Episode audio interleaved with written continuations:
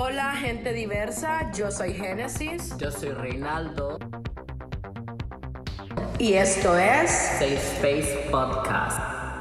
Ya. Bienvenidos a nuestro podcast. El día de hoy discutiremos sobre un tema eh, muy importante junto a invitados especiales. Este es el capítulo número 4, Soy lesbiana. Como dijimos al inicio, hoy tenemos invitadas especiales. En esta ocasión nos, nos acompaña Arelis y Grecia. Para comenzar, Arelis, ¿cómo estás? ¿Nos puedes hablar un poco de ti? ¿Quién es Arelis? Hola, ¿qué tal? Muy bien, gracias por la invitación. Pues mi nombre es Arelis Rosales, tengo 23 años, soy profesora de educación primaria y también empresaria. Soy muy vocal en cuanto a los temas LGBT y siempre estoy activa y prospectando pues y defendiendo y educando a la vez sobre el tema. Me encanta, me encanta. Sí, de hecho ya contigo hemos interactuado en las reuniones de Safe Space cuando hemos planeado eventos. Este, increíble persona, este, he tenido la oportunidad de conocerte al igual que Rey. Y muy bien. Y también tenemos a lo que es, a quien es Grecia. ¿Cómo estás? ¿Nos puedes hablar un poco de ti, Grecia? Hola, eh, muchas gracias por la invitación. Mi nombre es Grecia Ojara, eh, soy una mujer transexual y yo trabajo para el Centro para el Desarrollo y la Cooperación LGTBI, somos CDC como oficial de comunicaciones, también me dedico a lo que es el tatuaje de forma profesional, eh, producción audiovisual, y estuve trabajando en el tema de prevención de VIH e infecciones de transmisión sexual con la organización Cuculcán como técnica en pruebas rápidas de VIH y sífilis. Em, tengo como una prioridad de mi vida siempre lo que es el apoyo a la comunidad LGTB porque siento que es la comunidad a la que pertenezco y a la que siempre le voy a dedicar todo mi trabajo, toda mi vida, específicamente a la población trans. Oh, me encanta, un gusto, Grecia. Es la primera vez que nos acompañas, incluso esta es la primera vez que nosotros pues prácticamente estamos interactuando contigo gracias a Violet que nos este, puso en contacto contigo. Me es increíble que formas, formas parte de varias organizaciones. Sí, es que al final eh, la comunidad LGTB tiene que estar unida, entonces prácticamente tenemos que trabajar donde sea por el bien de la comunidad. Me encanta, me encanta. Sí, lo importante es crear ese sentido de comunidad, como tú lo dices, y tratar como el hecho de que todas las organizaciones en sí nos podamos unir, así como estamos haciendo ahorita, este Reinaldo y yo que somos parte de Safe Space, Arelis que es parte de Honduras Diversa, y tú pues de las de varias organizaciones, la verdad que este ahorita tal vez en lo que vamos así hablando poco a poco en este pod, en este nuevo episodio del podcast, pues podamos conocer también un poco más. De acuerdo. Bueno, primeramente, bienvenidas y gracias por estar con nosotros y darnos la oportunidad de conocerlas un poco más, conocer un poco su historia y conocer la labor que, que ambas hacen, porque al mencionar eh, a lo que se dedican, lo que han hecho, es bastante interesante de todo lo que forman parte. Y pues de igual manera agradecerles por, por ser factores de cambio, la verdad. Es, es muy apreciable el trabajo que, que ustedes realizan. Bueno, y como saben, el 26 de abril es el Día Internacional de la Visibilidad Lésbica. Entonces es por esto que hemos decidido grabar este programa. Aunque usualmente Génesis y yo somos los anfitriones, el día de hoy la dinámica será un poco diferente, ya que nuestra amiga es parte de la comunidad lésbica y queremos conocer un poco más de ella, un poco de su historia. Bien, entonces, pues comenzamos con el tema.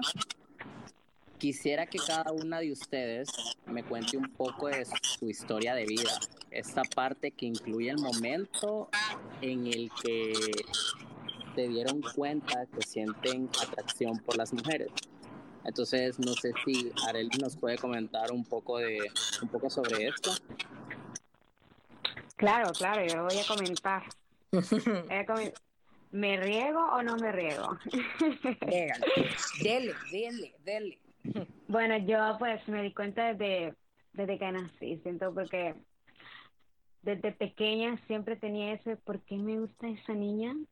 Incluso yo tenía una vecinita que yo siempre la miraba en sí, decía, wow, qué bonita.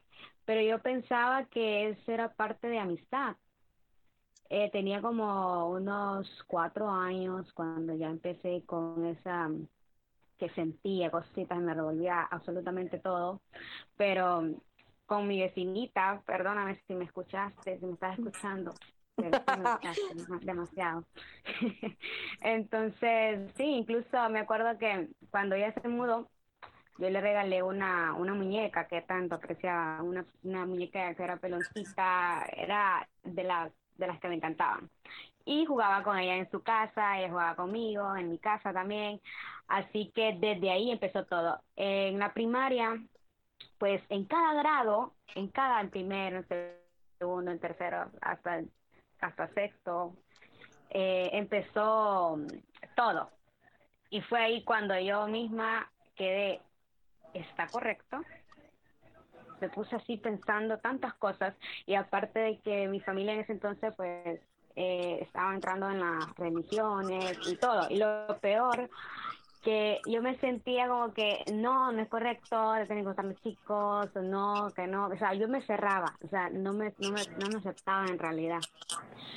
Pero sí, sí seguía el seguimiento de las chicas, que, o sea, me quedaba en el recreo viéndolas cómo jugaban y bueno, eso pasaba. Eh, siempre me acercaba a una de ellas, porque primero, por ejemplo, yo me acercaba a una niña, no voy a decir nombre, y empecé a preguntarle cosas.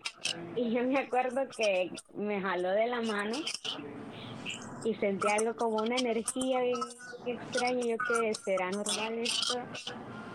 ¿Me gusta o son las amistades? Esa pregunta.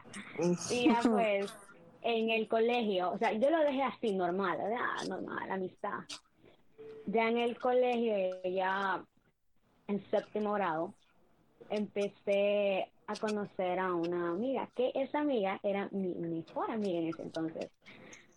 Y fue algo muy, muy fuerte, porque yo miraba que, que tenía algo ahí en romance y todo, entonces yo como que, ay no, ya no, ya no. ay, te entró como la depresión. O sea, pero yo en ese entonces, sí, sí, sí, pero yo en ese entonces no me aceptaba. Oigan, ¿qué, qué lo que era, verdad? no me aceptaba, o sea, sí me gustaba y todo, pero no, no me aceptaba. Pues ya entrando a la, al bachiller, que es de, profe, de profesora eh, en magisterio, pues empecé aún más, aún más, aún más. Me acuerdo que me empezó a gustar una chica de otra sección y ella se me enfrentó o sea, empezaba yo con el, con el típico mensaje, hola, ¿qué tal? ¿Cómo estás? Y así. La típica cuando yo, hasta, Ajá, y yo investigué de ella. Wow. Qué color le gustaba, todo, ¿va? o sea, la investigadora, la FBI. Ella la informaba. Entonces, sí, me la acerqué un poco y pues le, le gusta leer mucho. Actualmente somos amigas.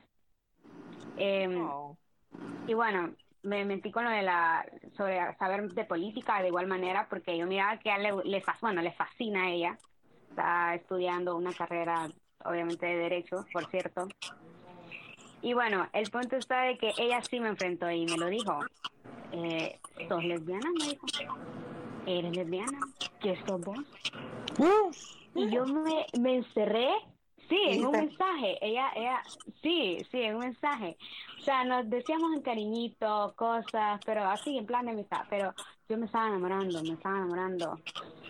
Y creo que todos hemos caído en eso de la tentación de la, de la chica, de la chica hetero. Entonces, sí. Nos hicimos amigas, porque sí, nos hicimos amigas, ella hablaba conmigo, ella me dijo que no tenía nada de malo de ser pues lesbiana, no tenía nada de malo y que se, me tenía que sentir en confianza. Y bueno, me sentí tan tranquila por lo mismo, oh. ¿verdad? Porque era por primera vez que, que, alguien me decía eso y no me miraba como, como no te rechazó o algo feo. Exacto. No hubo rechazo. Lo bonito es que ya después creció una amistad. Sí. Sí, eso es lo más importante. Ya después, pues nos hicimos amigas, ya lo demás se desvaneció, o sea, ya después no, no la miraba con otros ojos. Y bueno, entré a la universidad, todo iba tranquilo hasta que hubo algo muy horrible. Eh, ahí empezó todo el rechazo. ¿Por qué? Porque eh, en ese entonces yo tenía como que mucho contacto con, con una chica, o sea, hablábamos y todo. Pues nos miraban muy apegadas. Y como yo en ese entonces era tenía un estilo de, de que me vestía así de, de negro y todo, o sea, ya un me visto de negro. Bien. Pero, ajá, bien gótica. Y bueno, ya empezaban los chismes en la universidad, que esa es una chorra, que esa pues le quita a los novios perdón, le quita las novias a los chicos y que, que un solo y que los novios se pelean con, con ella. O sea, un escándalo total en la universidad. Que una vez yo entré a una clase y como que a la licenciada le dijeron de mí. Y en ese entonces pues estaba estudiando ciencias naturales y bueno, el punto está de que ella dijo unas cosas bien feas de la homosexualidad y yo me sentí muy mal. Entonces, o sea, fui demasiado fuerte en no, en no levantarme y decirle de todo, ¿verdad? Sí, sí. la verdad da impotencia. Como sí, da impotencia horrible. Porque algunos maestros en realidad son bien, no, no, no lo comprenden a uno. Por eso me, me embarqué a, a esto, en educar a algunas personas. El que se me acerca y me pregunta y todo, lo educo. Creo que es la mejor manera, educar a las personas sobre la sexualidad, sobre toda la diversidad, y de modo que no tengan miedo y no tengan pena de, de lo que son y de que es algo normal. El punto está que sigo con, la, con mi historia. Eh, en el, yo, yo, yo usaba un carro rojo, me acuerdo, y me escribieron un papel y lo colocaron en el vidrio y solo me colocaron, eres una machorra de mierda. Wow. Y yo me sentía, eh, sí, horrible. Y en la universidad me sentía súper, súper mal, súper mal. Y yo decía, ¿quién fue? ¿Quién fue? ¿Quién fue? Pero bueno, existen personas malas y pues uno hay que enfrentarla, ¿verdad? Y hay que también tratar de tranquilizarnos, porque si uno se siente así con debilidades, a veces se quieren aprovechar de eso. Bueno, Llegué, le dije a una licenciada, mire lo que me colocaron en el, en el vídeo, no me pararon bola, ninguno de los licenciados, en sí, más bien me quedaban viendo raro, y bueno, eh, pasaban los pasillos, me quedaban viendo como con cara de morbo, como que pensaban que yo, todas las chicas, como que todas me gustaban, como que así, así. O sea, yo miraba a una compañera, ya la compañera pensaba que yo andaba mirándola a ella. Sí, eso, eso. Miraba, o sea, y nada que ver, va eso pasa, yo creo que eso bastante pasa porque igual uno también se hace la idea, porque eh, ya cuando se crea el rumor, ya cuando se crea, ya todo el mundo lo empieza como a comentar, ya automáticamente no puede ser amable con alguien porque ya inmediatamente asumen que, que tenés un interés con esa persona, pero sí. Exacto, y nada que ver, la amabilidad la han confundido demasiado. Bueno, em, en ese proceso yo me sentía fatal, entonces, ese día, o sea, fui a la otra clase y en la noche ya no tenía aire en mis llantas, en, las, llantas de atrás. Ya no tenía aire. O sea, se tomaron el costo de ir a sacarle el aire a las llantas también. Wow. Sí, o sea, el, eh, algo muy tonto a la vez, porque obviamente universitarios, que no sé qué, ondas, pero ahí sí me estaban agrediendo. Primero papel, después eso. Me quedé hasta las 12 de la, de la madrugada prácticamente en la universidad, solo porque prácticamente solo por unas personas tontas, diría yo, que, que no respetan y hicieron el acto. Prácticamente no tienen la mayor educación que les debería dar los padres, porque ya deberían ya de empezar los padres sobre el respeto sobre otras personas. Y bueno, se ha perdido mucho en realidad mucho. Bueno, el punto está de que me ayudaron gracias a unos hipotes de artísticas eh, me ayudaron a echarle aire y todo. Ellos súper tranqui, no, no, les, les da igual si, si yo soy, o, les da igual. Lo importante es el ser. Siempre me decían eso, porque yo soy bien amable, yo soy así. Si alguien necesita ayuda, yo estoy ahí. Y mm, se enteraron después, ya en, en los meses, porque yo me tuve un romance en la universidad que yo andaba como que detrás de la fulminal, de la fulana de tal, ¿ok? Siempre, ahí. Eh, sí, tuve un romance muy fuerte y todo, eh, duramos dos años, duramos dos años, pero siempre nos miraba la gente con ese humor horrible, o me mandaban cositas, o me decían cosas, o trataban de provocarnos, a ella por un lado y a mí por otro lado, los chicos.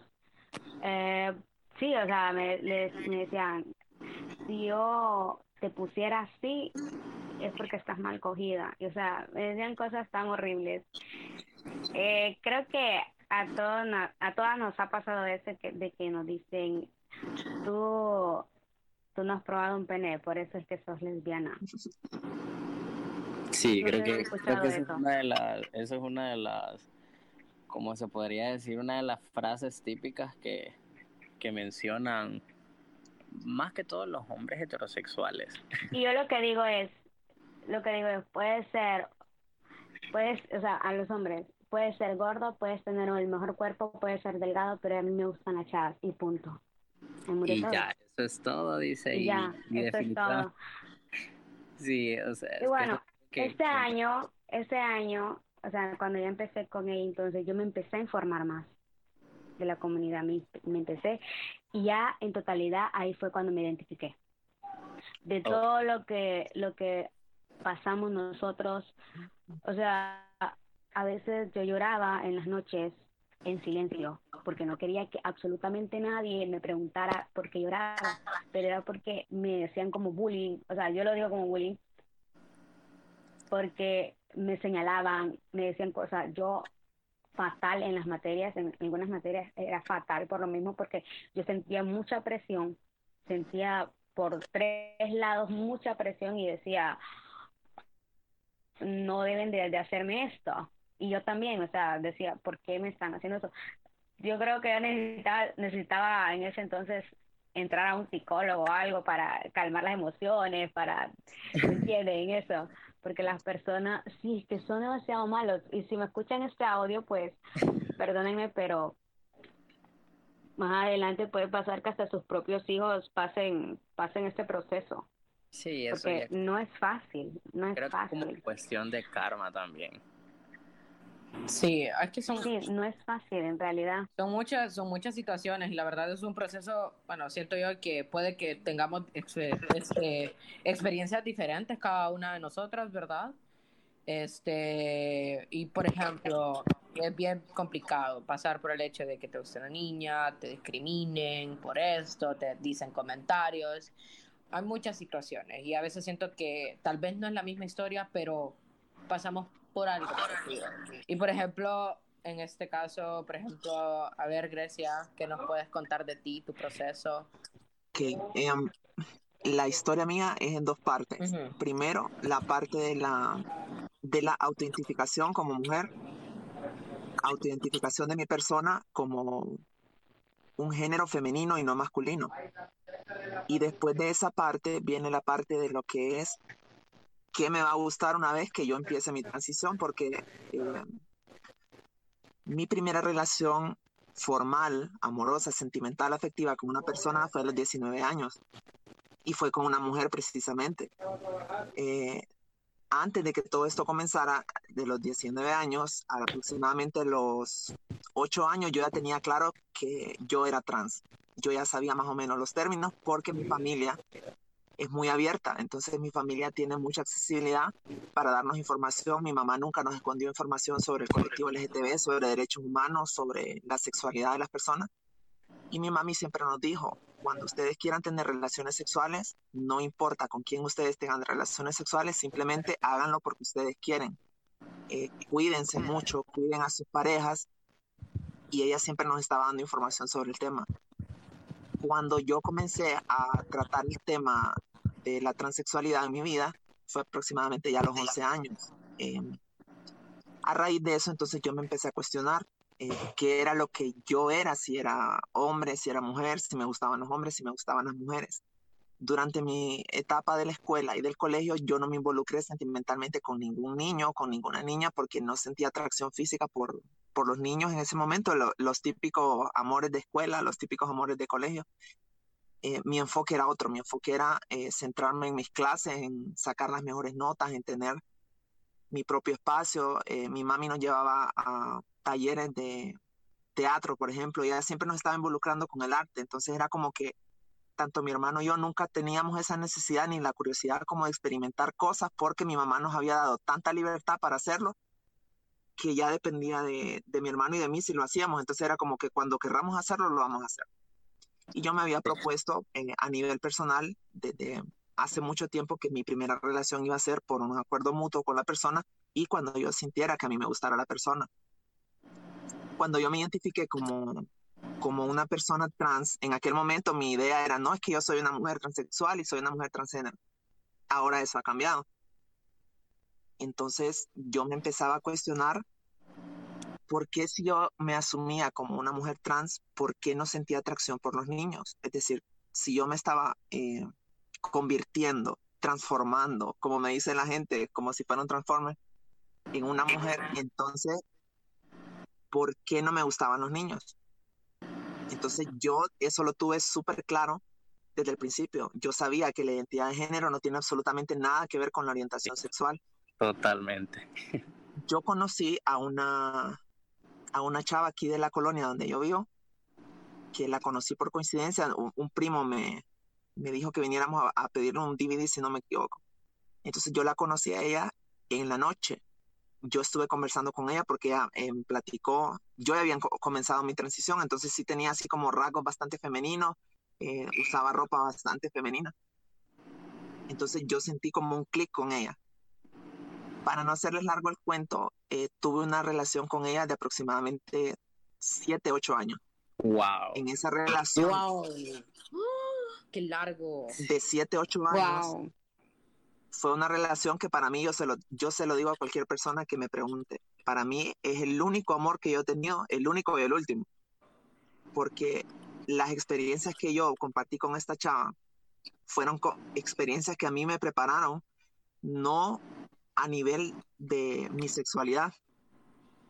Esta persona me enseñó a mí a nivel de mi sexualidad, a mi nivel de persona, que yo por el hecho de identificarme como una mujer, de sentirme como una mujer, de pensar como una mujer, no necesariamente tenía que seguir el estereotipo de que, ok, soy una mujer y me tienen que gustar los hombres y tengo que seguir el patrón, el estereotipo típico de una mujer que se enamora, se derrite, se vive por los hombres y se convierte prácticamente en lo que el hombre mira en una mujer, es decir, una mujer sumisa, esclava, que aguanta golpes, que aguanta infidelidades.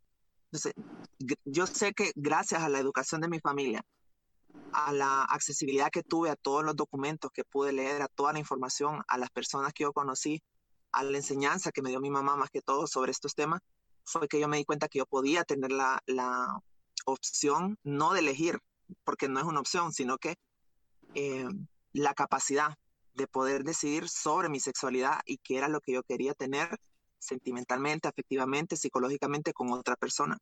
Entonces con esta chava yo tuve una relación de siete años que fue súper bella, es decir, tuvimos problemas y todo, pero con esta chava yo crecí a nivel personal, a nivel profesional y a nivel de, intelectual. Esta chava me enseñó muchas cosas y esta chava me evitó muchos problemas, porque el hecho de asumirte como una persona trans te encasilla inmediatamente dentro de la misma comunidad LGTB y fuera de la comunidad, porque todas las personas te empiezan a cuestionar, te dicen, sí, pero vos por qué tenés una relación con una mujer, se supone que te haces mujer para los hombres, es decir, te vestís como, como mujer para llamar la atención de los hombres, no de las mujeres.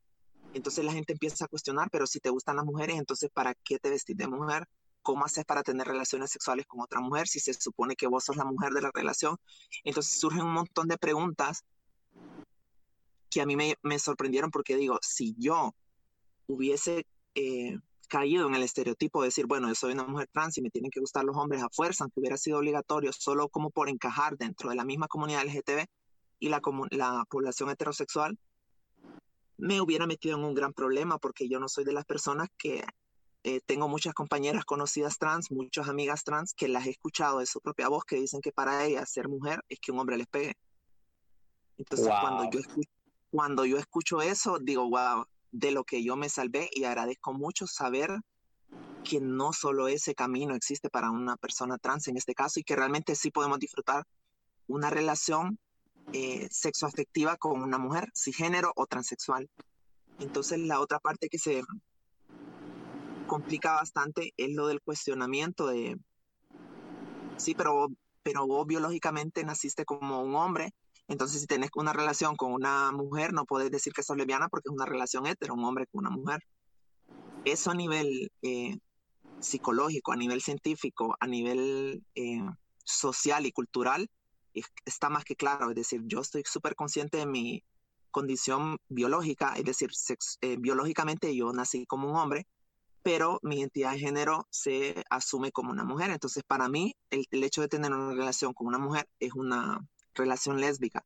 Y yo no tengo ningún inconveniente cuando las personas me dicen, sí, pero es una relación hetero al fin y al cabo. Entonces, no, lo de las etiquetas nunca he estado de acuerdo. Nunca he estado de acuerdo. Entonces, eh, gracias a esta persona me di cuenta que realmente no es por el hecho de que ella sea una mujer que yo me enamoré de ella, sino que lo que ella me ofreció, lo que ella me brindó, lo que ella me aportó a mi vida fue lo que me hizo que yo me enamorara de ella como me enamoré. Entonces, eh, siempre he estado súper agradecida de saber que fue ella, es decir, que fue una mujer, porque siento que si hubiera sido un hombre el que me hubiera aportado todo eso, yo no estaría en la posición en la que estoy ahora. Wow, qué súper, qué súper tu historia, la verdad. O sea, es bastante, es como decir, o sea, me da curiosidad por el hecho de que, eh, como mencionaste, eh, piensan que automáticas, automáticamente por ser una mujer transgénero quiere decir de que te van a gustar los hombres. Sí. Y yo siento que ese chip lo tiene bastante, lo, hay muchas personas que lo tienen, porque automáticamente ya relacionan como que eh, tu cambio es porque te gusta eh, lo contrario, no sé si me explico. Por ejemplo, si sos un chavo transexual, quiere decir que te van a gustar las mujeres, cuando en realidad no es así, no, no, no, o sea, no tiene, no tiene nada que ver una cosa con la otra.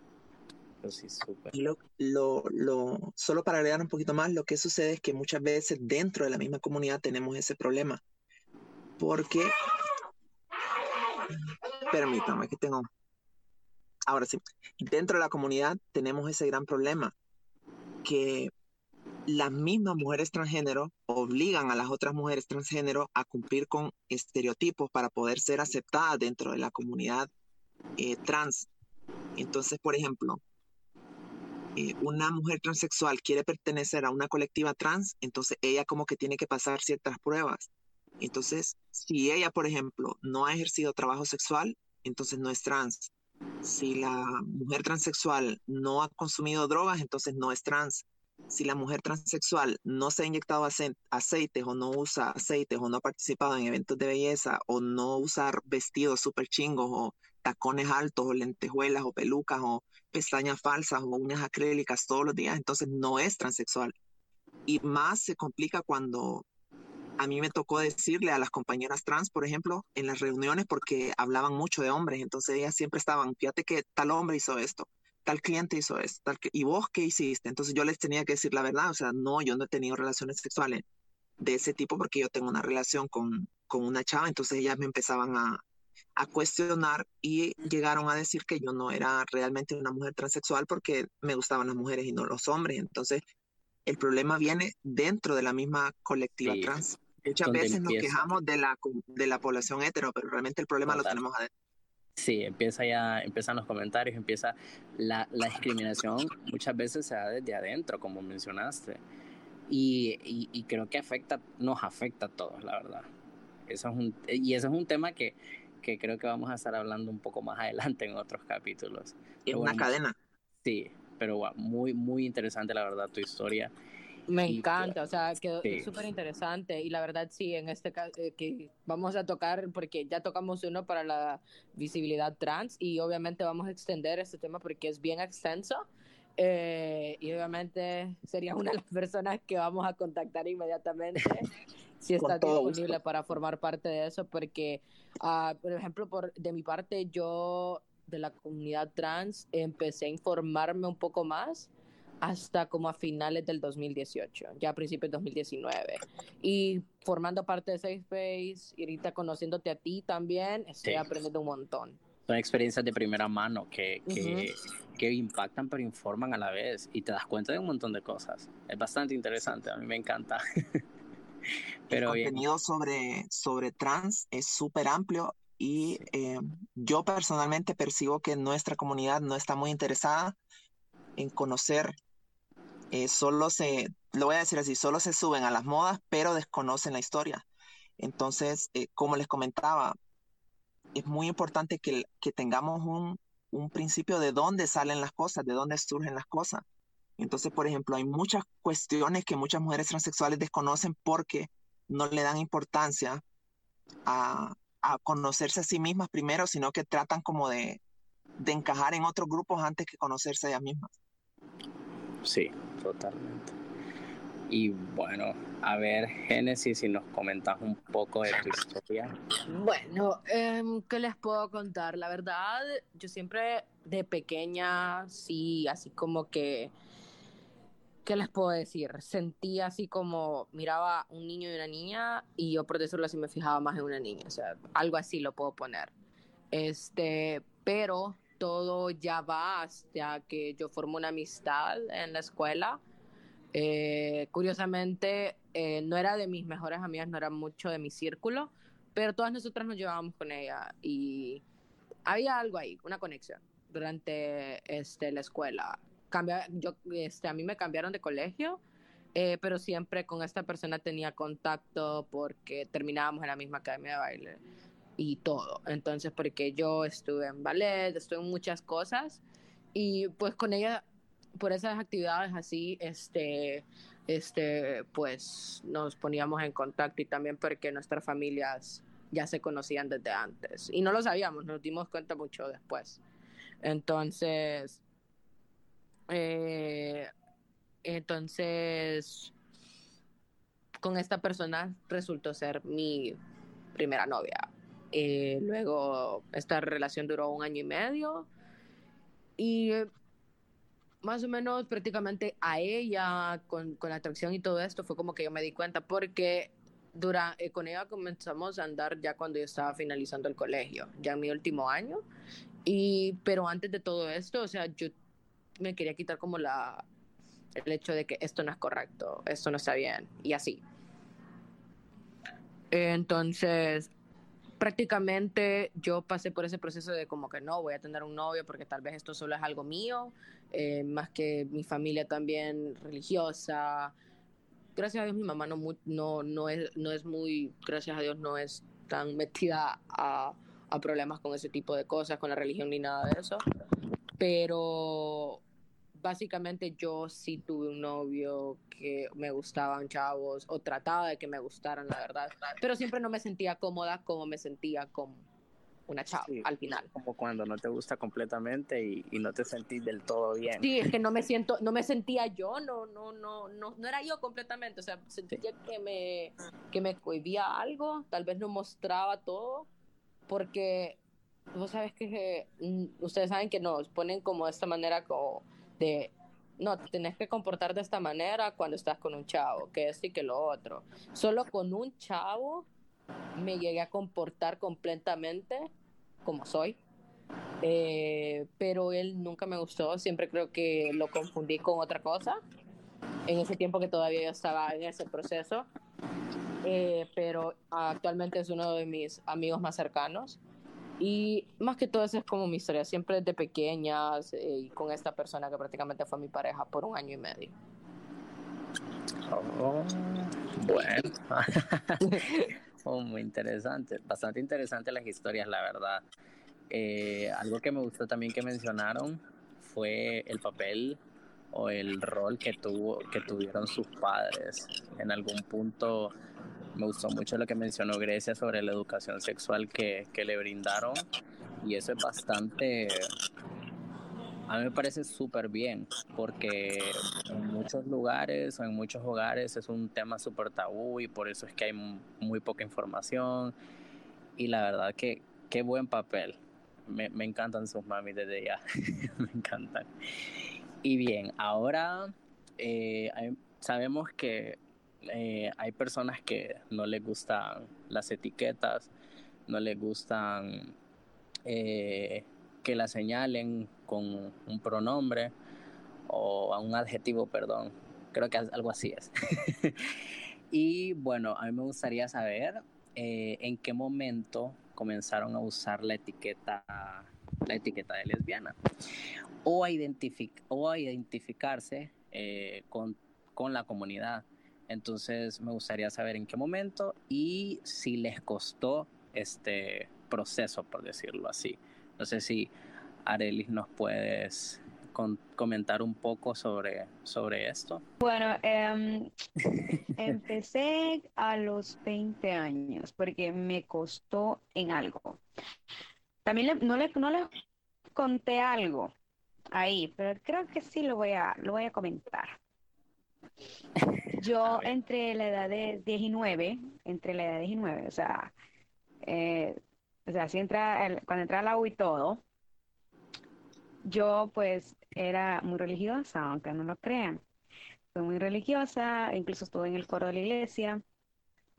Y eh, hubo momentos en que yo no me sentía bien, o sea, yo no me identificaba que, que estaba bien, pues, que yo iba, me sentí como un hipócrita, así. Digo yo, en las noches me venía y digo, o sea, y pensaban, y pensaba en mi, en mi amiguita y así va. Me digo amiguita porque en ese, entonces yo no, no decía novia, en realidad, no decía novia. Solo decía que era un novio, pero en realidad era una novia. Yo en ese entonces pues estaba con alguien conociendo y adivinen qué, tuve un noviazgo con un chico que para mí, el wow, es un bello bello, es respetuoso y todo, ¿va? Que incluso yo lo anduve como tres meses con él y terminé con él porque obviamente me sentía, me sentía mal. Y yo le dije a él que no me sentía bien y todo, que me perdonara y todo. Bueno, hasta me maldijo, ¿verdad? Ahí me maldijo. Pero yo tenía como miedo de decir la palabra lesbiana esa, la, o sea, la, palabra que a mí me, aterrorizaba era lesbiana. ¿Por qué? Porque las personas no lo dicen, dicen marimacho o marimacha, así. Entonces, fue eh, más que todo a los 20 ya cuando ya formalicé algo y dije, me dije yo a mí misma en el espejo, Arelis, vos sos lesbiana. ¿qué te está pasando? Totalmente. Y ya... De, sí, empecé en el, ajá. Asimilando la palabra. Le ajá, asimilándola ya, pues. Cuando le dije a mi mejor amiga, ella me quedó, es mentira, vos no sos esa, vos no sos eso, que no sé qué. Y empezó ella, ¿verdad?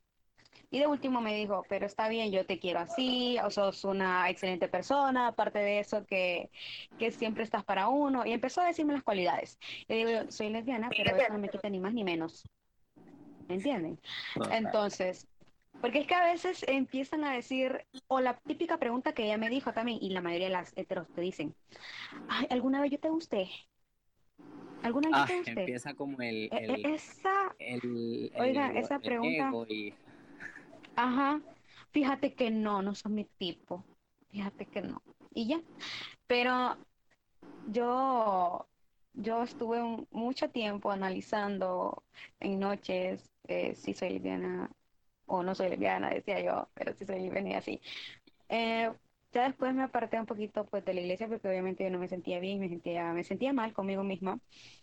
Y fue algo muy fuerte porque les contaría más adelante sobre lo que pasó con mis padres, cómo lo con ellos. Y eso, hasta ahí lo diría. Ok, bueno. Y a ver, Grecia, si nos puedes comentar un poco respecto a esto. En el caso mío fue un poquito como más fácil porque eh, mi familia hasta cierto punto me conoció como el hijo, entonces para ellos era como decir, bueno, tenemos un hijo y esperamos que ande con una chava, con una novia. Entonces no era como, nunca fue un impedimento para mí como decir, eh, mami, papi, ando con una chava. Entonces no, no era algo que a ellos les preocupara, por ejemplo, o que a mí me preocupara porque eso era lo, lo común. La situación se complica un poquito cuando ya eh, comienzo con mi transición, entonces ya mi papá ya me dijo, mira, me dice, yo no tengo ningún inconveniente con que vos te pintes, con que te maquilles, ni con nada, ni que seas lo que vos sos, pero no te quiero ver eh, con hombres. Entonces, para mi papá es mucho mejor que yo le diga que tengo de novia a una chava que un chavo. Entonces, eh, siempre he tenido esa apertura con mi familia por eso, es decir, mi familia saben y conocen la persona con la que yo empecé mi relación y prácticamente conocen muchas cosas de mi vida porque yo paso publicando eh, casi todo el tiempo situaciones que me pasan a nivel de relación, a nivel de persona, entonces he sido bastante abierta con las personas que me conocen y con las que no me conocen porque considero que no tengo así como nada que esconder y me pasé escondiendo tanto tiempo que ahora quiero que todo el mundo conozca lo que yo hago, como para que las personas puedan saber que a veces escondernos no, no lleva nada porque al final siempre vamos a terminar saliendo donde nos estemos escondiendo. Sí. Entonces no, para mí el, el, concepto de lesbiana, el concepto de homosexual nunca ha sido un problema porque siempre eh, he contado con ese apoyo por parte de mi familia, por parte de las personas que me conocen y creo que me he preparado lo suficiente como para poder justificar el uso de la palabra lesbiana, homosexual, bisexual, pansexual y todo eso. Entonces siento que a veces cuando tenemos el poder del conocimiento podemos justificar y defendernos de una manera tan eh, amable, tan formal que las otras personas no tienen cómo atacarnos. Entonces siento que en esa parte sí me he fortalecido bastante eh, con el apoyo de muchas personas que he conocido, con mucha lectura que he tenido y con muchas oportunidades que he tenido de, conocer y estar en espacios donde he aprendido de cada persona. Qué súper, qué súper, la verdad bien bonito, porque como, como dice Rey, es bonito que eh, tus papás es como que te enseñan, te educan y y no tienen problema con eso. Y el hecho de que, pues, aparentemente, pues, entonces en este caso fue como que tal vez tu papá tenía el problema el hecho de que uh, tal vez el hecho de si te llegaran a gustar prácticamente hombres, te, llegaran, a traer. Sí. Ah, a mi papá le preocupaba más el hecho de que yo fuera homosexual. O sea, no le importó que yo fuera trans ni que me gustaran las mujeres. Lo que más le importaba era que no fuera homosexual. Mm, okay. De hecho, por ejemplo, me identifico ah, un poco con ambas historias, porque yo lo que comentaba es como que, gracias a Dios, tengo una mamá bien, así como que bien, o mente abierta, este, que ella misma se ha educado, ella misma aprendió muchas cosas por amigos que tenía, eh, donde ella creció. Y creo que ella nunca ocultó tampoco este tipo de información conmigo. Entonces yo ya sabía los términos. Y ya para identificarme, yo por ejemplo, más o menos fue el mismo proceso, pero a mí me costó más. Yo al principio me llegué a identificar como bisexual, pero... Eh, ah, pero este al final fue como que no como yo dije no me no me sentía cómoda con hombres. Entonces yo me identifiqué al final, hasta el año pasado, eh, yo pude decir soy lesbiana. No, no me gustan los hombres, no, no puedo. Y no es que tenga algo en contra de ellos, nada que ver, nada que ver. Eh, pero ese fue más o menos un proceso que yo tuve, bueno, prácticamente el proceso que yo tuve. Ah, ok, bastante, bastante interesante la verdad. Y como, como mencionaste, eh, creo que también a la mayoría, a varias personas les pasa que, que primero se están identificando como bisexuales y ya luego empieza ese proceso como que te vas dando cuenta que no y al final ya te diste cuenta de en realidad cuál fue tu, cuál es tu, tu orientación, tu orientación sexual. Pero bien, entonces ahora me gustaría también saber un poco eh, si la relación con sus padres eh, ha cambiado un poco o se mantiene o, ha mejorado. No sé si me pueden comentar, eh, Grecia, un poco, de, un poco sobre esto. Ok, en el sentido con mi padre, mi relación siempre ha sido súper bella con ellos. Antes de la transición, mi familia ha sido una familia de padres separados. Eh, con mi hermano teníamos una relación muy, muy cercana, con mi mamá, con mi papá. Eh, cuando yo les comenté a ellos sobre mi transición fue como un shock porque independientemente, independientemente que ellos conozcan mucho o no conozcan sobre el tema LGTB, para cualquier persona es un shock que venga el hijo, el, el hijo que es su primogénito y que les diga que no es un hombre, sino que es una mujer. Entonces fue como un shock eh, al inicio sí tuve bastantes complicaciones porque me empezaron a cuestionar, mi papá se molestó, pero ambos sabían, mi mamá me dijo, yo ya sabía, y mi papá me dijo, yo ya sabía, me dice, pero yo pensé que vos eras gay, no que eras trans. Mi mami lo mismo, me preguntó que si me había pasado algo, que por qué nunca les había dicho. El caso es que eh, en ese tiempo yo estaba asistiendo a terapia psicológica y el psicólogo me dijo, déjelos a su tiempo, eh, usted haga, siga su vida como usted considera. Y pues lo seguí haciendo. Al día de hoy tengo una relación mucho más cercana con mi mamá, aunque no como debería ser, pero sí tengo una relación súper cercana con ella. Ella sabe todo lo que yo hago, ella sabe dónde trabajo, ella sabe dónde estoy. Cada vez que yo salgo le digo, mami, voy para tal lado. A mi expareja también le digo, voy para tal lado, ella está en tal lado. Mi papá también, mi papá eh, un poquito de largo, pero él siempre está pendiente de mí, siempre me dice, yo siempre a vos te quiero como mi hijo. Para él es un poco difícil, yo lo entiendo.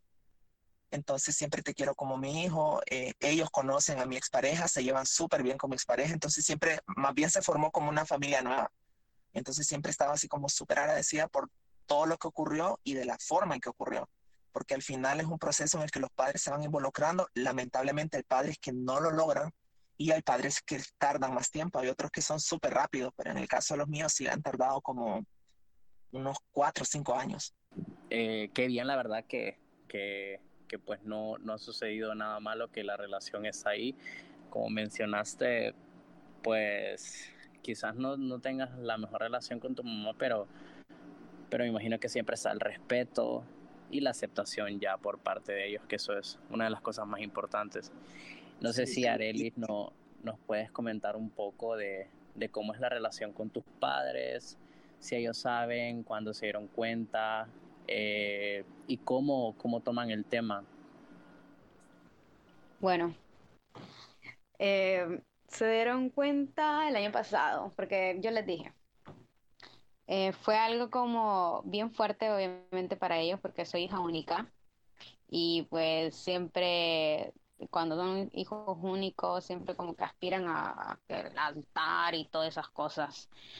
Y bueno, mi mamá siempre decía, ay, mi hija cuando se case, que no sé qué, que aquí, que allá, pero bueno, eh, miren, la relación no es tan como que buena que se diga, no es tan ni buena ni, ni mala.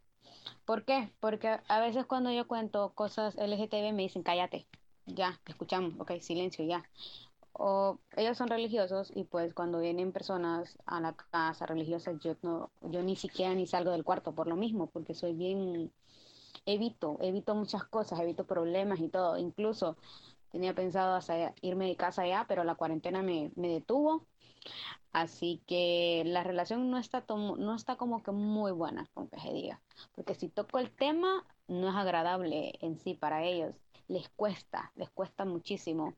Pero yo siempre estoy defendiendo cuando dicen la palabra culero o cuando dicen machorra, cosas así, yo siempre les digo, así no se dice.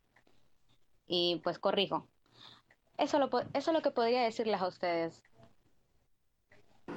Ok, eso, eso es bueno también que, que vayas como educando un poco eh, sobre el tema a tus papás y hacerles entender que, bueno, explicarles más que todo que ese tipo de palabras no, eh, no deberían de ser utilizadas de esa manera. Y de igual manera te entiendo que, que, el tema no, o sea, el tema esté ahí, pero que no, no se hable, porque no es una situación agradable. Y es bien complicado a veces y es como que te puede venir y pues, no, yo no sé, ¿verdad? Cuando he escuchado más que todo experiencias de personas que dicen que uh, tal vez quisieran que lo notaran y tal vez les cuentas y es como que lo ignoran. Eh, o ese tipo de situaciones. Y es muy interesante porque, por ejemplo, Grecia tiene, pues poco a poco ha ido eh, creciendo tal vez o volviendo a fortalecerse la relación con la mamá, pero existe lo que es el respeto. Y en este caso, pues tú, Arelis, estás como educando que cuáles son los términos correctos que se hay que dirigirse a las personas. Yo como... Claro, uno, uno lo hace. Este, exacto, eso es lo más importante, en vez de venir y como pelear o ponerte a discutir. Creo que lo mejor es como que venir y decirle a la persona, no, mira, el término correcto es esto, no deberías expresarte de esta manera. Yo en mi caso, pues la verdad, eh, mi familia en sí, porque yo en sí soy bien unida con toda mi familia, eh, lo saben, solo creo que mis abuelos no lo saben, pero mi, la relación con mi mamá es muy bonita, es bien tranquila, ella lo sabe. Y cuando, se, cuando ella lo supo, lloró, pero más que todo no por el hecho de quien me atrae, porque ella siempre tiene un, algo que ella siempre me ha dicho a mí, es el respeto al derecho ajeno es la paz. Entonces, con ese concepto he crecido, la verdad, desde muy pequeña. Y ella, más que todo, le preocupaba, le preocupaba tal vez la discriminación que hay en la, hacia la comunidad. Entonces, ella ha visto tantos casos que tenía, tenía, tiene miedo y, y, lo sigue teniendo. Entonces, porque sabemos que pues Latinoamérica en sí es un, es un, bueno, en sí toda América, todo el mundo puede ser también, no hay muchos derechos, aquí en Honduras no lo hay, todavía una ley que te proteja por completo. Y entonces, más que todo eso fue como, es la preocupación de ella. Entonces ella siempre pasa bien informada que dónde ando, que dónde estoy, que con quién estoy, que con qué amigos ando, que le mando la ubicación donde estoy y muchas situaciones, pero la relación es muy bonita, sigue estando ahí. También un factor importante en eh, las relaciones es el factor confianza, tener la confianza de, de, contarle a tus papás, de saber quién sos también, qué haces, con qué tipo de personas te relacionas. Creo que ahí ya ellos es cuando eh, tienen un poco más como de, de, tranquilidad, un poco más como de paz, porque ya conocen tal vez qué haces, con quién vas, yo siempre lo hago también, siempre aviso con quién voy, siempre le cuento con qué hago, a mis papás más que todo. Y es bien bonito, este, eh, o sea, tener, tratar de tener siempre la comunicación y saber dónde estás. Por ejemplo, Grecia comenta esto, de, verdad, de que le dice a su mamá dónde estás, eh, que dónde anda, que con quién. Y es muy bonito eso, porque existe todavía ese, eso que es la confianza. Entonces, muy bonito. yo tengo ahorita una duda, más que todo eh, va dirigido para, para Grecia. A mí me gustaría saber em, cómo ven las mujeres cisgénero a una trans como posible pareja. Eh, no sé si nos puedes comentar eh, alguna experiencia o alguna historia para saber un poco sobre esto. Bueno, la relación que yo tuve con, con esta chava, ella es una mujer cisgénero. Entonces fue una, una relación súper interesante porque ella me conoció a mí como trans, es decir, ella no, no me conoció yo ocultándome. Ella me conoció con el, con el cabello largo, ella sabía de mis gustos en cuanto a la ropa, en cuanto al, al maquillaje, en cuanto a mi identidad de género. Entonces ella estuvo muy de acuerdo en, tener una relación conmigo porque me dijo que realmente no le interesaba la imagen, sino que ella había sentido algo muy bonito por mí y de mi parte fue recíproco, es decir, nos encantamos prácticamente como por un amor a primera vista. He considerado que eso fue como un golpe de suerte porque no es muy común ver una relación de una mujer cisgénero con una trans por, por lo mismo, por los estereotipos de que siempre una mujer transexual está exclusivamente dedicada para los hombres y las mujeres cisgénero están dedicadas exclusivamente para las eh, mujeres cisgénero o para los hombres. Entonces, fue bastante interesante porque con ella yo aprendí muchas cosas, aprendí, eh, por ejemplo, a cocinar, por ejemplo, a valorar mi cuerpo, a vestirme, a no seguir el estereotipo eh, trans, es decir, no enseñar mucho la nalga, no andar así como demasiado provocativa, porque eso no es ser mujer. Entonces ella siempre me estaba como aconsejando de que no necesitas vestirte de esa forma para ser mujer, no necesitas andar tanto maquillaje. Eh, teníamos nuestras discusiones, eh, nuestros problemas, pero tratábamos de solucionarlo de, la mejor manera.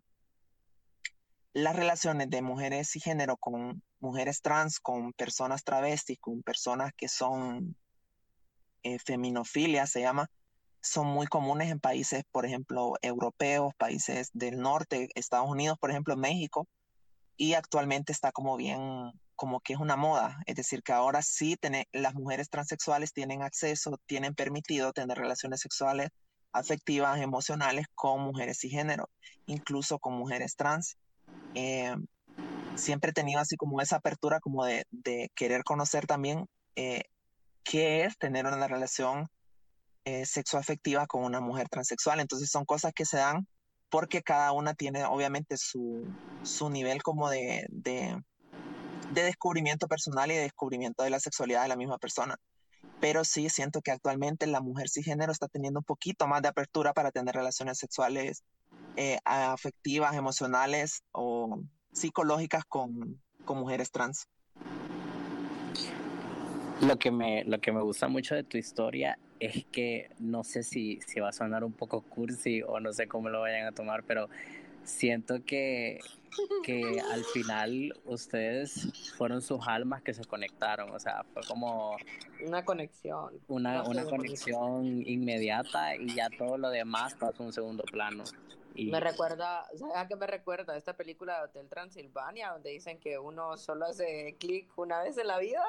Exacto, con Papa Sí, no sé, y a mí me encanta también porque es bien bonito y el hecho de que esta persona, como en toda pareja, o sea, no es como que todo va a ser arcoíris y todos los colores y bien bonitos, siempre hay dificultades.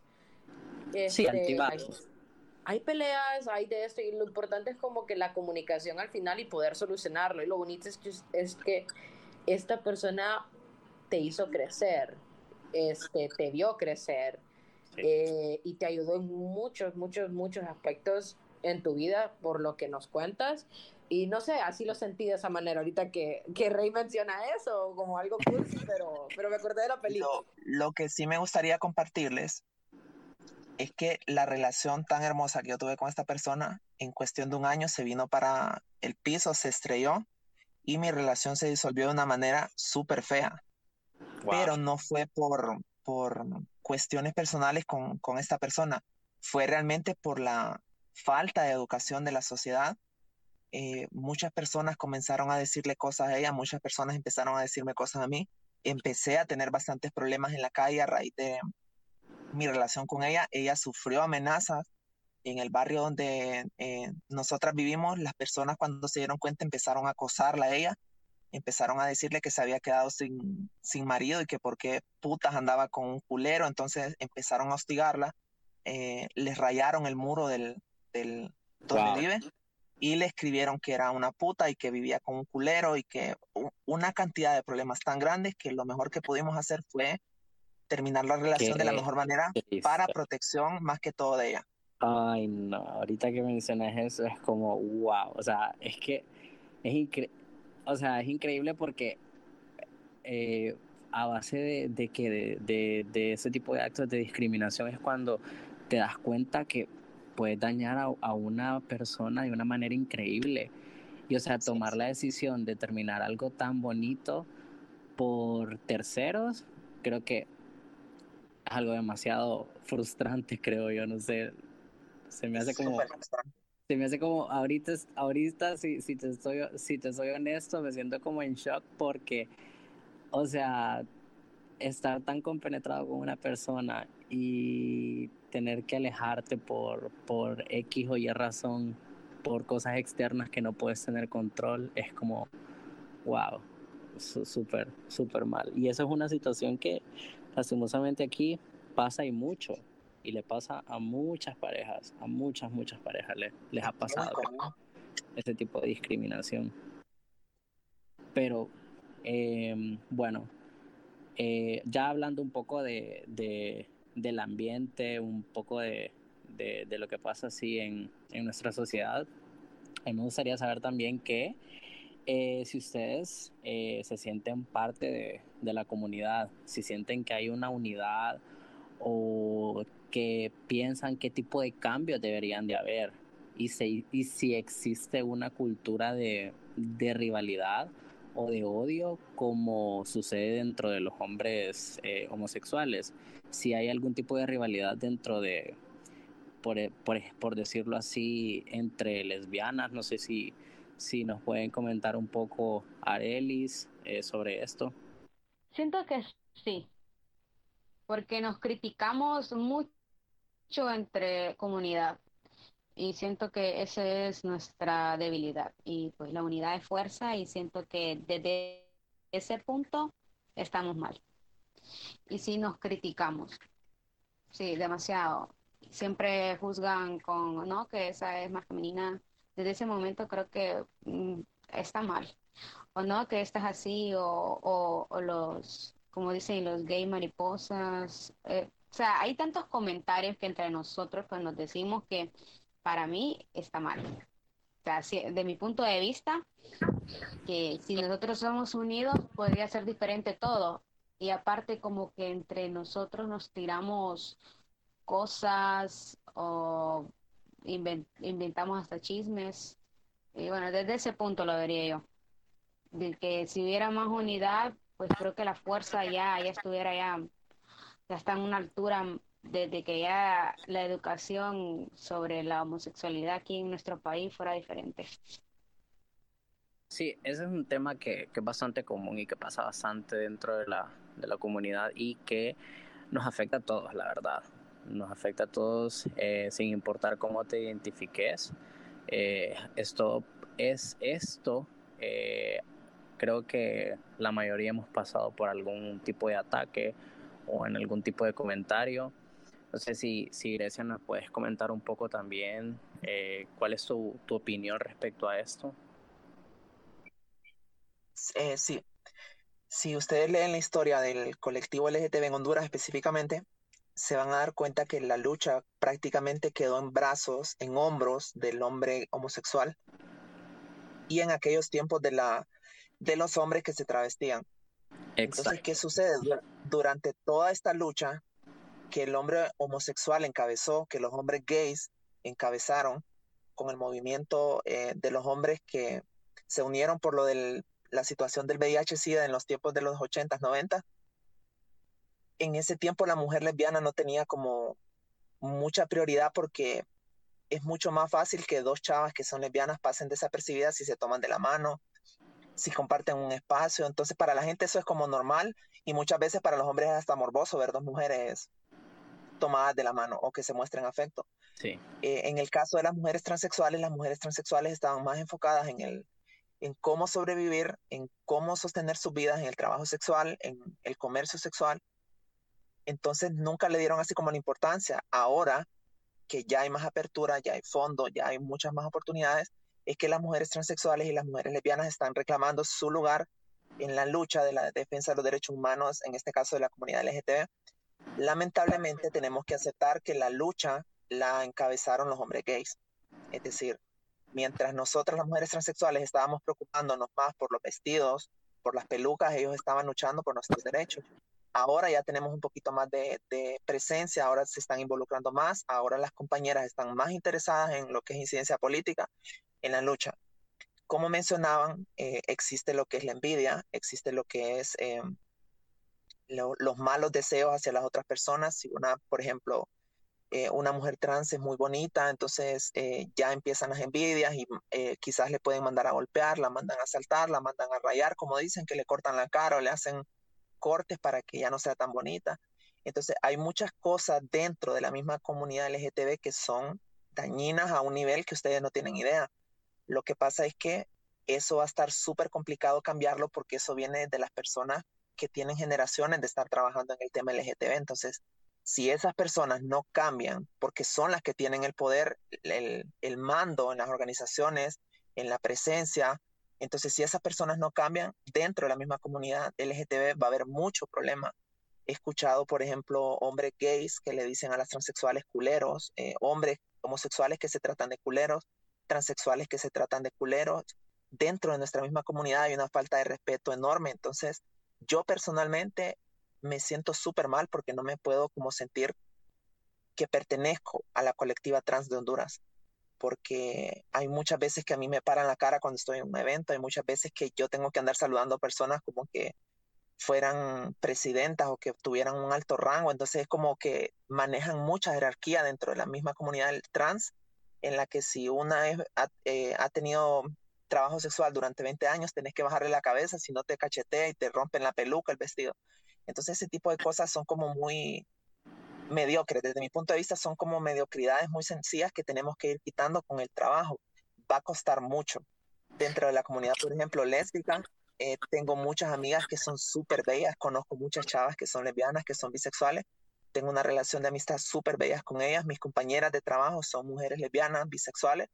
Eh, yo a ellas las miro muchas veces desnuda, ellas me han visto desnuda completamente. Entonces tenemos como, siento yo que para mí, las mejores amistades que yo tengo son lesbianas y bisexuales y los hombres gays.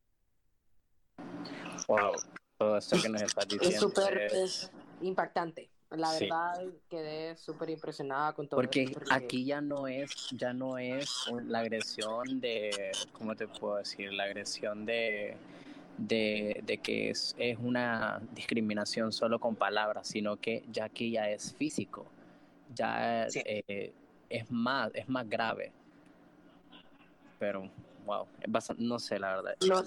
la verdad es súper, súper interesante lo que mencionas y es cierto, el hecho de que a veces como una misma persona que de hecho fue es un aliado por decirlo así en este caso y esta persona pues me comentaba que a veces él, él miraba redes sociales o escuchaba cosas de que a veces hasta en la misma comunidad hay mucho el hecho de que la homofobia por decirlo así transfobia y bifobia y un montón de situaciones que a veces se presentan.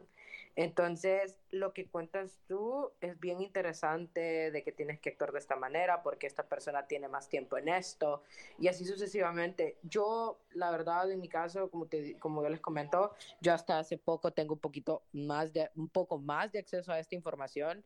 Yo me empecé a educar ya hasta finales de 18, principios del 2019 y es, es impresionante, la verdad. Yo poco a poco he, aprendido sobre esto y es muy interesante lo que nos estás diciendo, Grecia.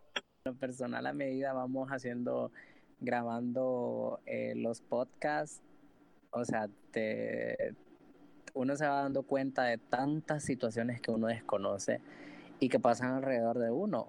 Y creo que eso es lo, lo bastante interesante de este espacio, que vamos conociendo como muchas historias completamente diferentes que en algún punto todos tenemos algo, tenemos muchas similitudes, pero nos, nos vamos dando cuenta cómo hay situaciones que muchas veces no conocemos, muchas veces ignoramos, eh, hacemos como que no sucede, pero es increíble cómo, cómo este tipo de cosas pueden afectar y pueden hacerte sentir como que no formas parte de algo por sufrir este tipo de discriminación. No sé. No sé, no sé si me permiten agregar un solo comentario. Súper sí, sí, sí, sí. Hay otro tema muy importante que se tiene que hablar, que es el de las nuevas identidades de género, la forma en que ahora la juventud está percibiendo las orientaciones sexuales, porque, un ejemplo rápido, ahora tenemos a las personas queers que ya existían, pero ahora son más visibles. Tenemos a las personas de género fluido que ya existían, pero ahora son más, son más visibles. Entonces, ¿qué ocurre? En México, por ejemplo, hay un movimiento de, que se llaman traps, que son, en español significa trampa, o ellas mismas se dicen trapitos, son chavos que son muy femeninos, que tienen una apariencia muy femenina, ellos eh, se visten como chavas y se dedican a engañar hombres, es decir, les hacen creer a los hombres que son mujeres. Cuando el hombre se entera, el chiste de ellos es decirle, ok, caíste en mi trampa. Entonces, estas personas eh, están votando el trabajo que han hecho muchas compañeras trans, porque para estas personas una mujer transexual es una trampa. Entonces son temas, por ejemplo, este en el caso de los traps, que vale más que aquí a Honduras no ha llegado. en el caso, por ejemplo, de las personas que son queers, estas personas muchas veces desconocen lo que significa ser trans. Entonces, por ejemplo, la, tenemos que pensar como comunidad en la población hetero, que la población hetero es la que más nos ataca y la que más intenta destruirnos. Entonces, ¿qué sucede? Viene una persona queer y dice, hoy soy una mujer, hoy quiero que me traten como una mujer. Al día siguiente dice, soy un hombre y quiero que me traten como un hombre. Los géneros fluidos hacen prácticamente lo mismo. Entonces, ¿qué sucede? La población hetero mira que hay una persona que dice que es mujer un día y que es hombre el otro. Miran a una transexual y dicen, entonces pues sos igual al otro que está diciendo que hoy es mujer y mañana es hombre.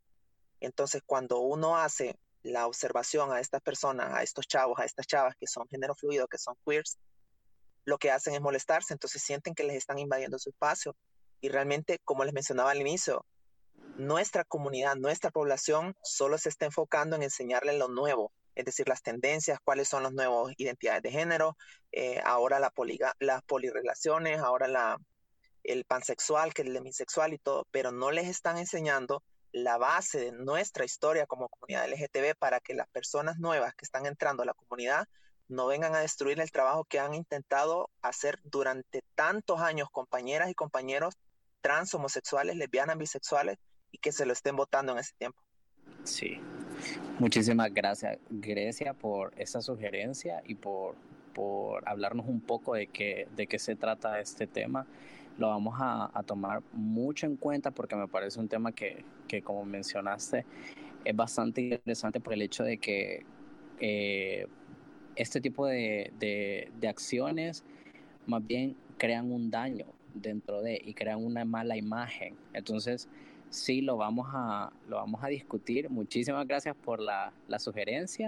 Sí. Pues, ah, para tocarlo más adelante y hablar sobre esto, la verdad no tenía mucha, no tenía ni idea. Alguien me había comentado, pero no sabía el término, el que acabas de, de explicar. Pero aquí en Honduras sí no he escuchado, sí de otra persona de otro país me lo, me lo mencionó, de que hacían esto y esto y esto y lo otro, pero no, no sabía el término en sí hasta el día de hoy. ¿Y vos, Génesis, qué nos puedes contar? ¿Te sentís parte de? ¿Sentís que hay una rivalidad? Fíjate que a veces, bueno, de hecho, eh, trabajando en varias cosas, en varios proyectos, ahorita me he estado dando cuenta de muchas situaciones que a veces tienden como a estereotipar que por, hecho, eh, por el hecho de ser de la letra L, eh, tenemos, supuestamente no nos llevamos con hombres o con hombres gays, normalmente. Tienden a decir que hay una rivalidad. Y me, eh, me, me, me, me, da risa, porque curiosamente yo con quien más me llevo son con personas parte de la comunidad. Por ejemplo, a vos te conozco, Rey, hemos este, este, estado fortaleciendo lazos, este, nos conocimos y, y, ahora trabajamos en este grupo, tengo otros amigos y son, tan, este, son parte de la comunidad y, nunca me he sentido fuera, pero sí he leído historias, casos sobre mucho antes, por ejemplo, cuando existían los bars gays, que no podía entrar ya sea una persona trans, una persona lesbiana, solo eran hombres gays. Eso se ve eh, bastante en series y películas. exacto, hablan sobre eso. Y, y, poco a poco he leído, he leído sobre eso. Este, lo que sí he visto que hace, bueno, hace poquito estuve leyendo sobre eso y creo que lo comenté en el grupo, de que no hay una bandera que nos represente oficialmente y que hay tres, de hecho. Entonces ah, salieron una en los noventas, hicieron otra en, el 2010 y volvieron a hacer otra. Entonces, de la misma rivalidad por el hecho de tener una bandera, no se ha llegado a oficializar porque hay como una, una riña o algo así, según lo que estuve leyendo un poco. Entonces, pero nunca me he sentido fuera de la comunidad siempre me he sentido muy bienvenida. Entonces, es, es eh, no, no he sentido ese, así como discriminación. Entonces, pero algo que sí podría agregar es que tal vez a veces es como el hecho de que tienden, no sé, nos tienden a sexualizar mucho. Creo que en sí en la sociedad tal vez de esa manera. Es como que a veces en las películas, eh, eh, solo para agregarle algo picante, es como que quieren sexualizar a las mujeres, incluso en la industria por, del porno, lo que más buscan es relaciones sexuales entre eh, lesbianas. Sí, eso, eso es como, como mencionaron también, eh, es como un morbo, es como una sexualización que se ha dado. Exacto, exacto. Y de hecho se me ha pasado que me escriben, cuando tuve una pareja fue como que, y las puedo ver besarse, o ese tipo de comentarios súper, súper fuera de tono, que no son nada, como no es de gracia. Eh, o ese tipo de situaciones. Arelis, ¿nos querés comentar algo? Pues fíjense que me ha pasado mucho, me han escrito muchos hombres y diciéndome, eh, ¿quieres hacer un trío? Entonces, eso también quería agregar. Incluso hay personas que dicen que son amistades mías, amistades mías, hombres, y me han propuesto eso. Y bueno, termino bloqueándolos. Eso también quería decirles, que hay que tener mucho cuidado. Hay que tener mucho cuidado como mujer lesbiana por lo, por lo mismo, pues porque uno nunca, nunca sabe en qué momento te pueden agredir también por el morbo. es como, como la, podríamos decir como acoso también. No sé si han, han vivido eso, han vivido acoso por parte de hombres heterosexuales. No sé si alguien tiene alguna breve historia y nos pueda contar un poco sobre esto. Sí, sí, yo he tenido mucho acoso en realidad. Eh, se han enterado pues personas hasta mayores de, mi, de mi, orientación y sí me han, acosado, me han acosado horrible. Eh, voy a contar algo, es algo fuerte. Eh, una persona de, de, la iglesia pues me acosó, él supo mi, orientación, prácticamente él fue la segunda persona que, que supo de mi orientación y quiso abusar de mí pues obviamente yo no lo permití todo y pues eso, eso, eso quería agregarles, que personas pues mayores te dicen o algunos religiosos que haciendo sexo con ellos pues te van a cambiar tu orientación. Ay, Dios mío. O sea, eso, eso, eso es otro nivel de, de ignorancia. Creo que claro, las personas son muy ignorantes. exacto, deberían de entender que no es porque te acostes con alguien, es que tu orientación sexual va a cambiar. O sea, eso no tiene nada que ver. O sea, eso ya, ya, yo honestamente, yo es algo que yo pienso, eso es algo que se trae ya de claro. no, es, no es algo que uno decide, no es algo que uno de la noche a la mañana amanece un día despierto y, ah, sí, yo soy, eh, hoy soy, soy hetero. No, o sea, eso es algo que, ¿Y lo ya viene con y lo cuento porque creo que muchas chavas han pasado esto y aparte de eso que hay chicas que están pasando, están pasando por este, por este, por este proceso. Porque creo que han, hay chicas también religiosas, así como yo, que estuve en una religión y todo, y pues eh, me pasó ese tipo de cosas y muy incómodas en realidad, que yo me sentía demasiado mal eh, y pues mis padres decían, ah, normal, es el, es el amigo o, así. Y yo a veces no quería ni estar sola con, con él, va, así, por lo mismo, porque obviamente era un acosador y el morbo eh, exagerado. Eso quería, quería compartir con ustedes. Muchísimas gracias, Arelis, por, por, por, por contar esa historia, porque es bastante fuerte, la verdad. Y bueno, eh, ya para ir cerrando un poco el capítulo, me gustaría eh, saber si tienen algún mensaje que puedan eh, decirle a, todas estas jóvenes lesbianas que, que nos están escuchando y que están pasando por este proceso. No sé si tienen algún mensaje breve que nos, pueda, nos puedan decir. Eh, quiero comentarles que ser una persona LGTB no tiene absolutamente nada de malo, chicas, nada, absolutamente nada de malo. Lo importante es que uno se sienta cómodo con uno mismo y pues que nunca se dejen de así manipular o algo por el estilo. Siempre siéntense que ustedes son las personas únicas, inigualables y son lo que son, nada más. Muchísimas gracias, Arelis. Grecia, si nos puedes eh, comentar, bueno, nos puedes dar un, pequeño mensaje. Bueno, de mi parte solamente eh, animar a todas aquellas personas que son parte de la comunidad LGTB y las que aún no son parte de la comunidad LGTB y que están batallando al momento de enterarse sobre su identidad de género, sobre su orientación sexual, que esto es algo muy común que ocurre, eh, ha existido todo el tiempo, no nos sintamos mal, no nos abrumemos, tratemos de llevar las cosas con calma, somos seres humanos, eh, si existe un Dios, para las personas que son religiosas, nos ama tal y como somos y solamente a Él le vamos a dar cuenta, o ella le vamos a dar cuenta de nuestros actos, de si somos gays, si somos lesbianas, si somos bisexuales, si somos transexuales, solo a esta energía creadora le vamos a dar cuenta. Eh, procuren no guardarse las cosas, eh, no se traen lo que ustedes son. Si ustedes sienten una atracción por una persona del mismo sexo, hombre con un chico, una mujer con una chica, una trans con un chico, una trans con una chica, exprésenlo, cuéntenselo a alguien, escríbanlo, pero nunca se traguen las cosas porque eso se acumula y acumular muchas veces las tristezas, muchas veces todo eso que cargamos, esos estigmas, esas discriminaciones, es lo que nos lleva a tener muchos problemas con nuestra propia existencia. Y las personas heterosexuales siempre están buscando cómo destruirnos y cómo hacerles saber a las otras personas que nosotros estamos equivocados y que nosotros somos una desviación, que Dios nos odia y no es así. Toda la comunidad LGTB está llena de personas súper talentosas. Las personas LGTB somos personas muy amables, somos personas muy organizadas, muy saludables, muy higiénicas, muy amigables, tenemos talento para muchas cosas. La población LGTB controla, domina muchas cosas en el mundo que la población heterosexual ni siquiera sabe. Entonces les mando las mejores vibras, les deseo siempre lo mejor y de mi parte, si alguna persona necesita hablar conmigo, necesita que le pueda brindar un consejo, estoy a la completa disposición para cualquier persona.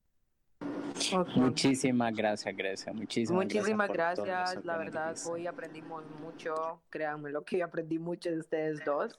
Este, se los agradezco por formar parte de este episodio. este, y por muchos más adelante proyectos que claramente las tomaremos en cuenta. Eh, y también agradecerles a los que nos están escuchando uh, por seguir con nosotros en sintonía. Rey, ¿algún, ¿algo que quieras agregar?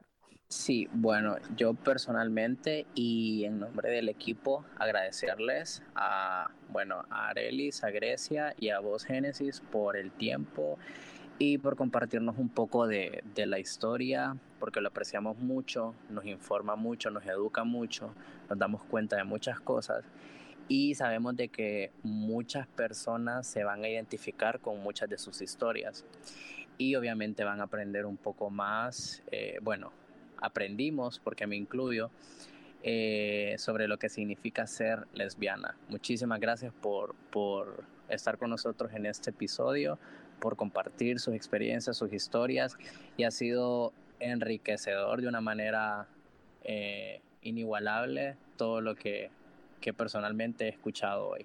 Muchas gracias. Muchas gracias. Este, y pues recuerden que a todos, a todos, a todos, incluso a Grecia y a Relis, las invito a siempre escucharnos en lo que es en Spotify y Apple Podcast, en lo que es Safe Space Honduras. Y también pueden buscarnos y seguirnos en Facebook, Instagram y Twitter como Safe Space HN. Eso es todo por el día de hoy. Eh, cuídense y nos vemos en el próximo episodio.